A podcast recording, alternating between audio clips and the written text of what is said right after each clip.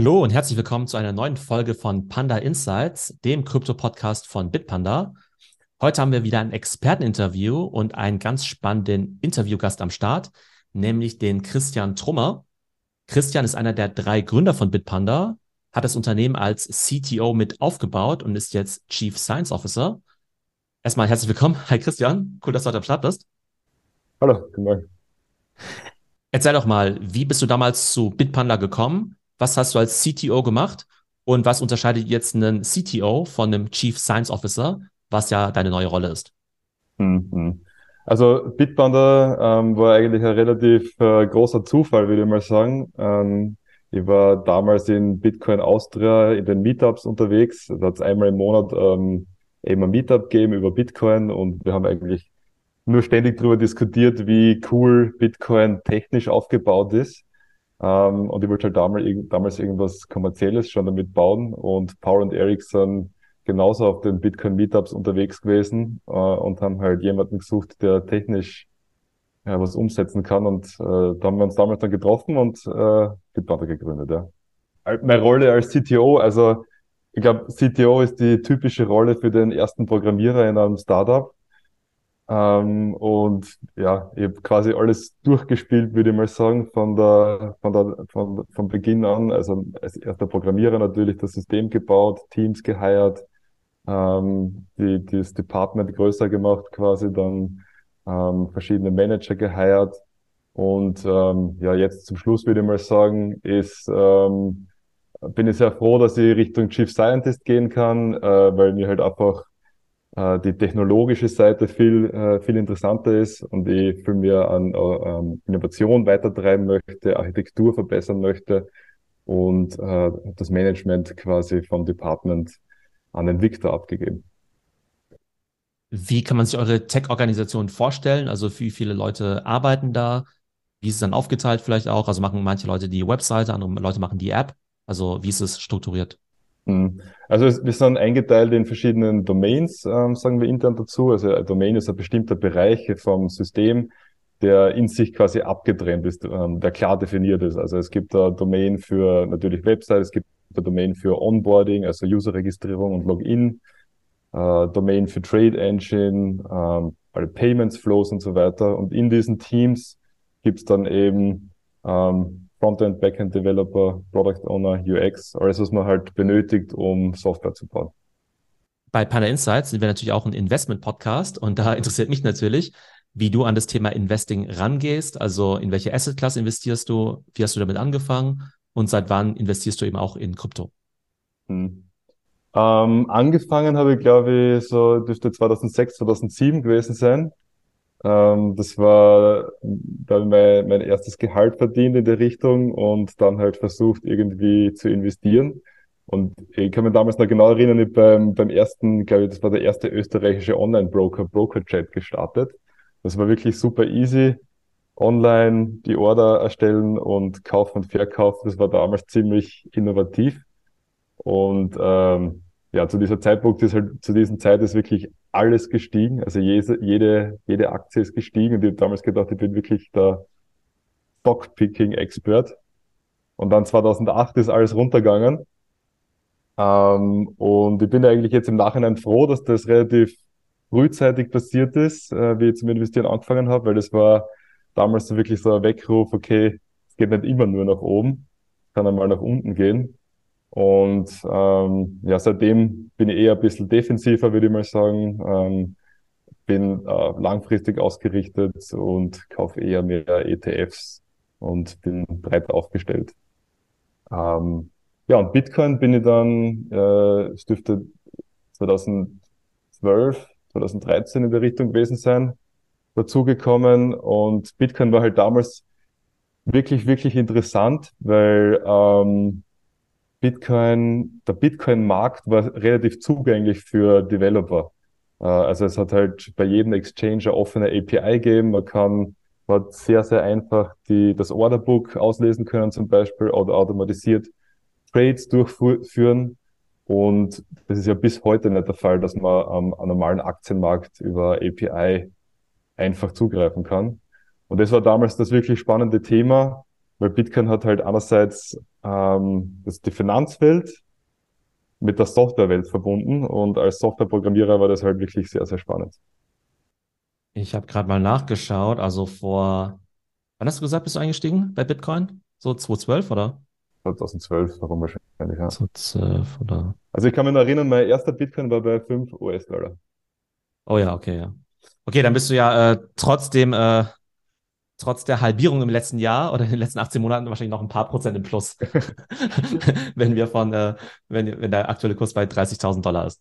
Gutes Problem damals war ja, dass kaum jemand durchhalten, durchgehalten hat und keine Bitcoins verkauft hat. Ich ja damals bei, wenn du bei 5 Dollar gekauft hast, hat man bei 10 Dollar wieder verkauft, weil dann hat man Und sich wie ein Genie gefühlt, ja? Genau, ja. ja. Genau, so war das immer. sehr cool, sehr cool. Ähm, Kommen wir doch mal zu deiner aktuellen Rolle auch als Chief Science Officer. Und ich glaube, somit das spannendste Thema aktuell ist natürlich künstliche Intelligenz. da sprechen natürlich alle drüber, hey, was ist damit jetzt alles möglich? Was ist eben auch vielleicht dann für Bitpanda bald möglich?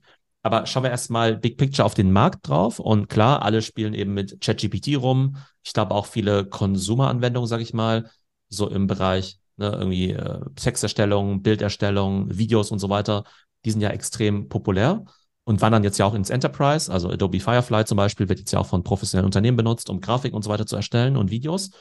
Und was ich jetzt ja total spannend finde, ist, dass jetzt AI auch viel im ja, Finance-Bereich eingesetzt wird. Und das finde ich deshalb spannend, weil man ja bei ChatGPT manchmal denkt, okay, also für so kleine Spielereien ist es ja irgendwie ganz nett oder um seine Hausaufgaben eben zu machen für die Schule, für Studenten und Schüler. Aber würden wir wirklich diese AI-Modelle jetzt an, ich sag mal, seriöse, in Anführungszeichen, äh, Workflows ranlassen oder in Finanzunternehmen auch zum Einsatz bringen. Und da sehen wir jetzt ja einige spannende Use Cases. Also Morgan Stanley hat jetzt eine Art äh, Kundenservice-Chatbot, der eben auch auf GPT-4 aufbaut.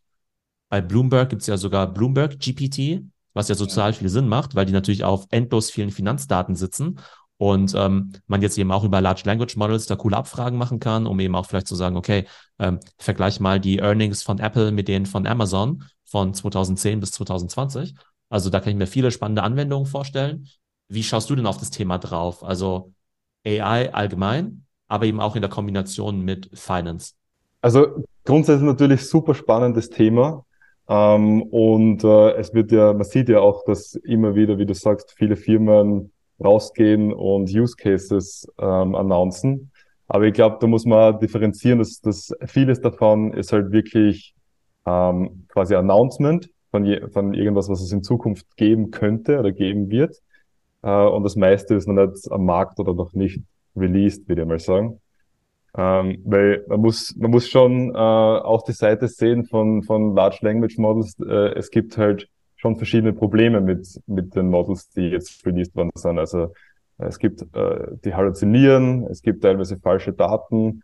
Ähm, also aktuell würde ich mal sagen, sollte man Large Language Models eher in die Richtung verwenden, dass man das als äh, Vorschläge für Vorschläge benutzt oder für kreative Zwecke und das äh, die AI eher als Co-Pilot sieht. Also ähm, ein System, das äh, die Person unterstützt, halt Entscheidungen zu treffen oder irgendwelche Arbeiten effizienter zu machen.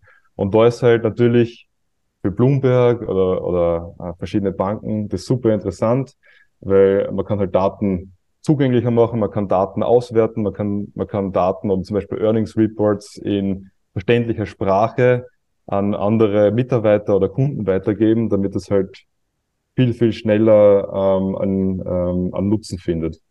Und das ist halt natürlich schon mehr, sehr interessant. Also ich glaube, AI generell wird einfach viele Bereiche effizienter machen und vor allem so unliebsame Arbeiten abnehmen, die eher repetitiv sind, die man nicht so gern macht. Also keine Ahnung, Texte zusammenfassen ähm, oder irgendwelche Proofreadings oder irgendwas umschreiben ähm, oder irgendwelche Vorschläge geben. Ähm, und dass man sich dann halt als Mitarbeiter oder als Person eher auf die Arbeit konzentrieren kann, die mehr Value erzeugt. Eine spannende Frage, die man sich ja im Kontext mit AI stellt, ist ja, wie groß ist eigentlich der Impact? Und es geht ja von bis. Also es könnte eben sein, okay, das ist eben einfach nur ein, ich sag mal, ein besseres Microsoft Office Programm. Okay, das macht uns irgendwie, weiß nicht, zehn Prozent effizienter. Also nehmen wir natürlich gerne mit, aber es ist jetzt nicht irgendwie so mhm. weltverändernd. Und andere sagen, ja, okay, es wird sich jetzt irgendwie alles ändern und komplett die Branche auf den Kopf stellen. Ähm, wie siehst du das für den Finance-Bereich? Also siehst du das eher im ja, kleineren Bereich, von wegen, okay, ein paar Abläufe werden effizienter werden? Oder glaubst du, dass es einen riesen Impact haben wird? Ich meine, es ist natürlich mega schwierig, immer Innovation vorherzusagen. Und äh, gerade in so einem Bereich, wo alles möglich ist in der, The in der Theorie, ist es sehr, sehr schwierig natürlich hervorzusehen, in welche Richtung es geht. Ähm, aber das richtig Coole dabei ist halt, und das ist, glaube ich, das, was das Ausschlaggebende ist, Machine Learning und künstliche Intelligenz gibt's ja schon länger.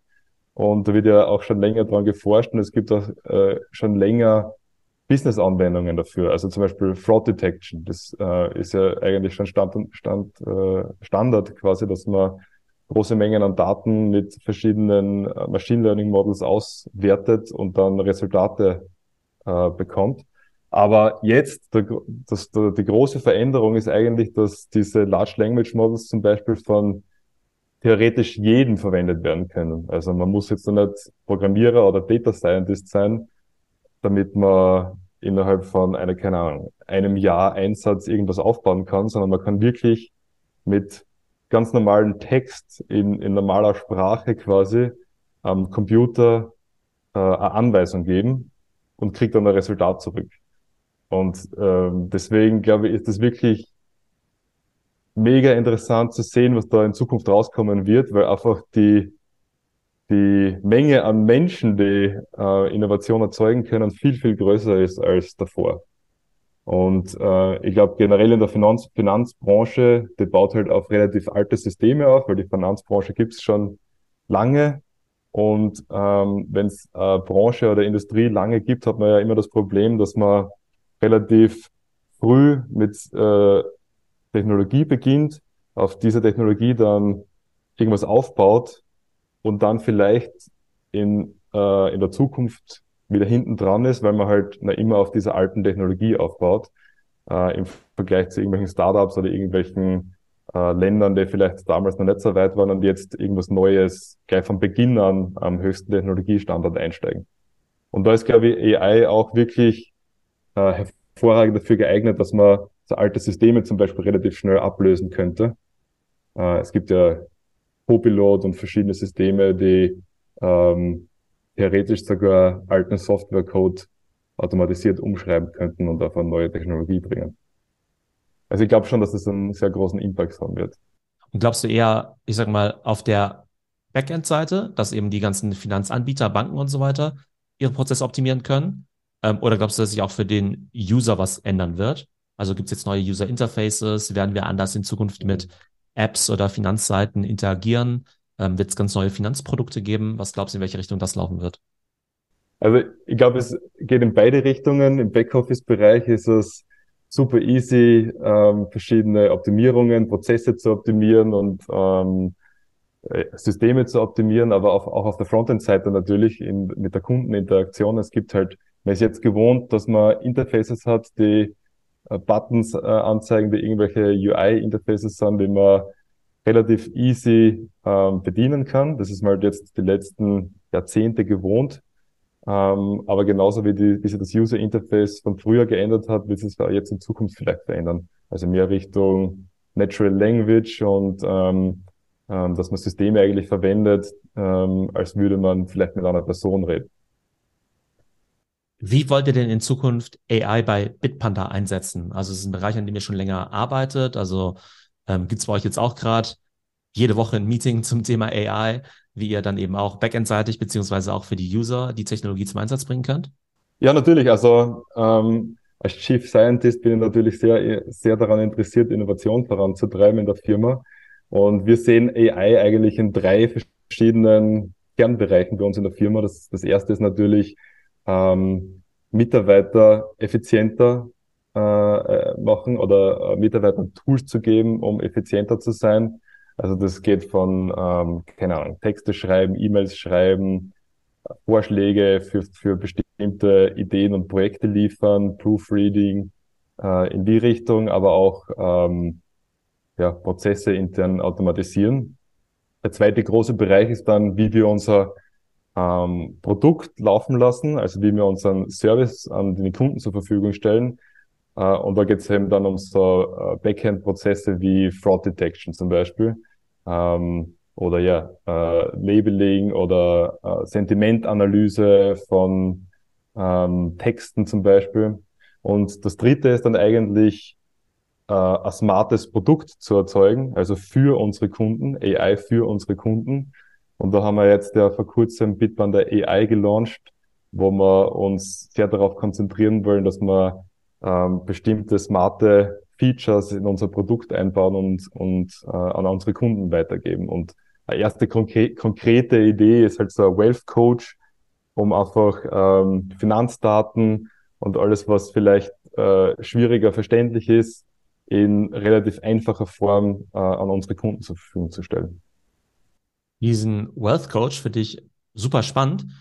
Ich stelle mir jetzt aber auch gerade die Frage, okay, ähm, äh, wo fängt dann sozusagen der Financial Advice an, den man ja A als, ähm, als Broker ja ohnehin vielleicht nicht geben möchte mhm. und B ja vielleicht auch nicht, erst recht nicht vielleicht an, den, äh, an die AI auslagern möchte, weil, mhm. ne, also man möchte ja nicht an die, in die Situation kommen, in der irgendeine App jetzt irgendwie sagt, okay, leg all dein Geld in äh, Dogecoin an ähm, und dann was passieren da irgendwie ganz dumme Dinge. Also wo sieht ihr da so die Abgrenzung? Also was macht der Wealth Coach ähm, und wo hört der Wealth Coach auf?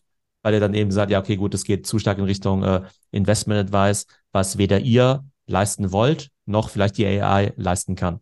Muss man natürlich genau ausloten. Also wie du sagst, natürlich ähm, Investment Advice in die Richtung können wir jetzt nicht gehen und in, in diese Richtung sind die Systeme auch noch nicht ähm, ausgelegt, würde ich mal sagen. Ähm, aber was natürlich sehr wohl möglich ist, dass man Analysen betreibt und dass man Informationen in einer äh, in einem sehr ähm, zusammengefassten Bereich zur Verfügung stellt. Also ähm, wenn es jetzt darum geht, dass ich mich dafür entscheiden möchte, welche Aktie als nächstes kaufe, dann möchte man nicht durch alle Earnings Reports durchwühlen oder durch alle News und Informationen, die es da draußen gibt, sondern dann ist es natürlich super interessant als Kunde, wenn ihr eine relativ gute Zusammenfassung bekomme von der Firma, wie die Firma aufgestellt ist, welche ähm, News es in letzter Zeit gegeben hat, damit ich dann selbst als Kunde die eine bessere Entscheidung treffen kann. Wie glaubst du, können wir in Zukunft das Problem mit dem Halluzinieren lösen?